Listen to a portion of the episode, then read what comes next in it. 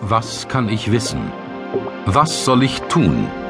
Was darf ich hoffen?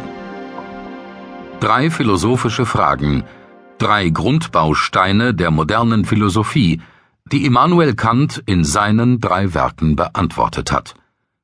Was sagen sie uns im 21. Jahrhundert?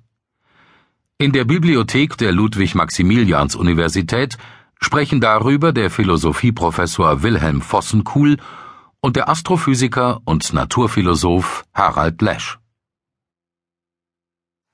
Warum Kant?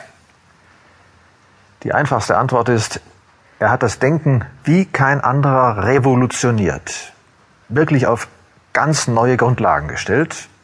Und deswegen sprechen Harald Lesch und ich heute über die Fragen, die wahrscheinlich die höchste Verdichtung seiner Leistungen als Denkrevolutionär zum Ziel gehabt haben. Was kann ich wissen? Was soll ich tun? Was darf ich hoffen? Diese drei Fragen sagt er am Ende der Kritik der reinen Vernunft, diesem großen Werk, das sind die Fragen, um die es geht oder gegangen ist in diesem Werk. Er wurde äh, fast 60, also 57, bevor er dieses große Werk die Kritik der reinen Vernunft 1781 ja. veröffentlicht hat, über das wir natürlich ja, ähm, zentral sprechen. Und er hat dann mhm. mh, innerhalb von neun Jahren eine unglaubliche Menge an Texten geschrieben und veröffentlicht. Er hat gleich gesehen, dass er mit der Kritik der reinen Vernunft nicht so richtig an die Leute rankam, die es eigentlich anging. Die haben das nicht verstanden. Um, zum Sein Teil, Stil ist ja auch nicht einfach. Ja, zum, also, Teil, zum Teil auch wirklich schwer ja. missverstanden. Dann hat er die sogenannten Prolegomena geschrieben. Was ja. ist das? Das ist eine Art von Einführungswerk zu seinem Denken. Die Prolegomena, mhm. äh, heute wird das oft in Seminaren behandelt. Dann hat er angefangen mit Moralphilosophie und hat währenddessen aber die Kritik der reinen Vernunft umgeschrieben in Teilen mhm. und hat dann sehr bald die zweite Auflage, hm, noch in den 80er Jahren, der Kritik der reinen Vernunft, die heute eher gelesen wird als die erste. Und er hat dann 1788, also 87 kam die zweite Auflage der ersten Kritik, dann 88 schon die zweite Kritik, die Kritik der praktischen Vernunft, also das große Standardwerk der Moralphilosophie. Okay, was soll ich tun? Und 1790 bereits die Kritik der Urteilskraft.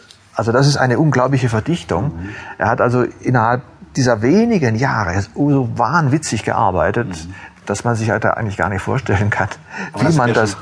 Genau, da sind wir schon mitten in der kritischen, also ja, in, seinem, ja. in seinem Strudel drin. Ja. Aber äh, nur noch, wie kommt ein Mensch dazu, in so kurzer Zeit so viel zu leisten? Yeah. Er stand morgens in aller Herrgottsfrühe auf um halb fünf und er hat dann eine Tasse Tee getrunken, ein Pfeifchen geraucht. Wegen damit, der Verdauung. So ist es. Und dann hat er einfach bis kurz vor acht gearbeitet. Ja. Dann musste er um acht in der Universität sein, hat dort sein Pensum absolviert und um zwölf war er zu Hause. Dann gab es ein Essen, meistens mit Freunden. Äh, einer seiner Biografen behauptet, dass auch viele Jahre hm, immer auch Frauen dabei gewesen sind. Bei diesem Essen war wichtig, es durfte nicht über Philosophie geredet werden, es musste alle fünf Minuten das Thema geändert werden. Es sollte viel gelacht werden, denn auch das hilft der Verdauung. Und das hat er jeden Tag außer mhm. Sonntag gemacht. Mhm.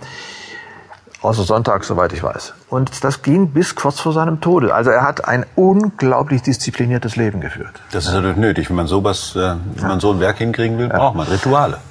Gehen wir mal zu der allerersten Frage, ja. was kann ich wissen? Natürlich war das nicht die Frage, die er als 22-Jähriger schon vor Augen hatte. Mhm. Aber für uns heute in der Retrospektive ist es ganz klar, dass er die an, eine Antwort auf diese Frage schon in der allerersten Schrift gegeben hat. Und ich finde es sehr, sehr interessant, dass du über diese Schrift Gedank, Gedanken von der wahren Schätzung der, der, lebendigen Kräfte, der lebendigen Kräfte ja. dass du dazu etwas geschrieben hast. Erzähl ja. uns doch mal ein bisschen was über diese Schrift. Also ähm, Kant schlägt sich in dieser Schrift damit rum, welche Kräfte denn nun